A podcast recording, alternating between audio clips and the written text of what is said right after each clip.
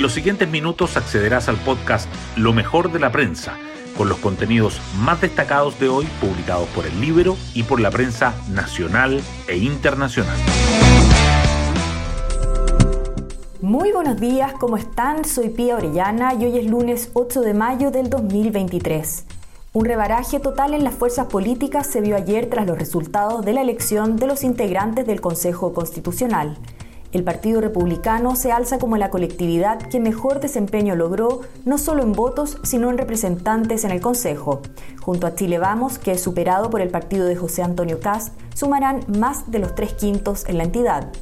Por otro lado, la centroizquierda, compuesta por la democracia cristiana, el PPD y el Partido Radical, no estará presente en el órgano que escribirá una nueva constitución. Según el ex convencional Felipe Arboe, la centroizquierda desaparece porque abrazó el octubrismo. En las fuerzas del gobierno baja su representación el Frente Amplio, mientras que el PS y el PC tienen una mejor performance. Complejo camino se viene para el oficialismo, donde ya empezaron las recriminaciones y sacadas de cuenta. Hoy destacamos de la prensa. Partido Republicano se convierte en la principal fuerza política del país tras la elección del Consejo Constitucional. La tienda fundada por José Antonio Cast obtuvo más de 3,4 millones de votos y 22 de los 51 integrantes de la instancia encargada de redactar la propuesta de nueva constitución, duplicando así la cantidad que tendrá Chile Vamos, con 11 representantes y garantizando una mayoría absoluta de la derecha la coalición formada por la UDI, RN y Evópoli apuesta a jugar un rol de puente entre los sectores más extremos, dijeron. Boric reconoce el fracaso de la convención, califica de incuestionable la mayoría republicana y llama a acuerdos.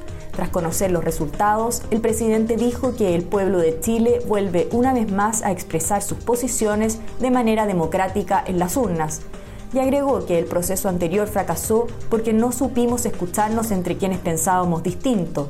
Quiero invitar desde ya al Partido Republicano, que ha obtenido una primera mayoría incuestionable en esta elección, a no cometer el mismo error.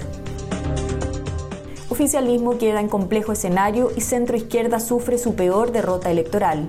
El pacto Unidad para Chile, compuesto por Apruebo Dignidad, el Partido Socialista y el Partido Liberal, logró 2,8 millones de votos y 17 escaños en el Consejo Constitucional, un resultado por debajo de las expectativas, pero mejor que el de Todo por Chile, que apenas obtuvo 872 mil votos y se quedó sin representantes en la instancia.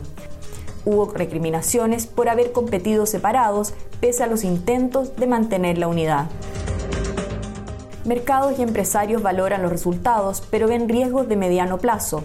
La victoria de la derecha es vista como un impulso a los activos chilenos y una oportunidad para que el país recupere el crecimiento y la inversión, pero hay cautela respecto al futuro del proceso constitucional. El ex convencional y el economista Bernardo Fontaine dice que debiera llevar a una constitución pro mercado. Y en otros temas, la lluvia de fines de abril y la inminente llegada del fenómeno del niño alentaron la esperanza de que al fin el 2023 sea un año más cerca de lo normal en términos de precipitaciones. Pero nada de eso ha ocurrido hasta hoy. De hecho, el año ha estado marcado por varios récords de temperaturas. Sin embargo, no hay indicios del avance de algún sistema frontal desde la zona sur del país y la proyección meteorológica no muestra lluvias en el horizonte para las próximas semanas fallece Patricio Bañados, destacado locutor y emblemático rostro de la campaña del no. El comunicador, uno de los pioneros de la televisión local, murió en la capital a los 87 años. Seguía trabajando en la radio Beethoven, donde se desempeñó por cuatro décadas. En la Fórmula 1, Max Verstappen no tuvo obstáculos en Miami. El piloto neerlandés, actual bicampeón, remontó desde el noveno puesto y se impuso en el Gran Premio de Estados Unidos en la quinta fecha de la temporada para consolidar su liderazgo en la clasificación de pilotos y el de Red Bull entre las escuderías.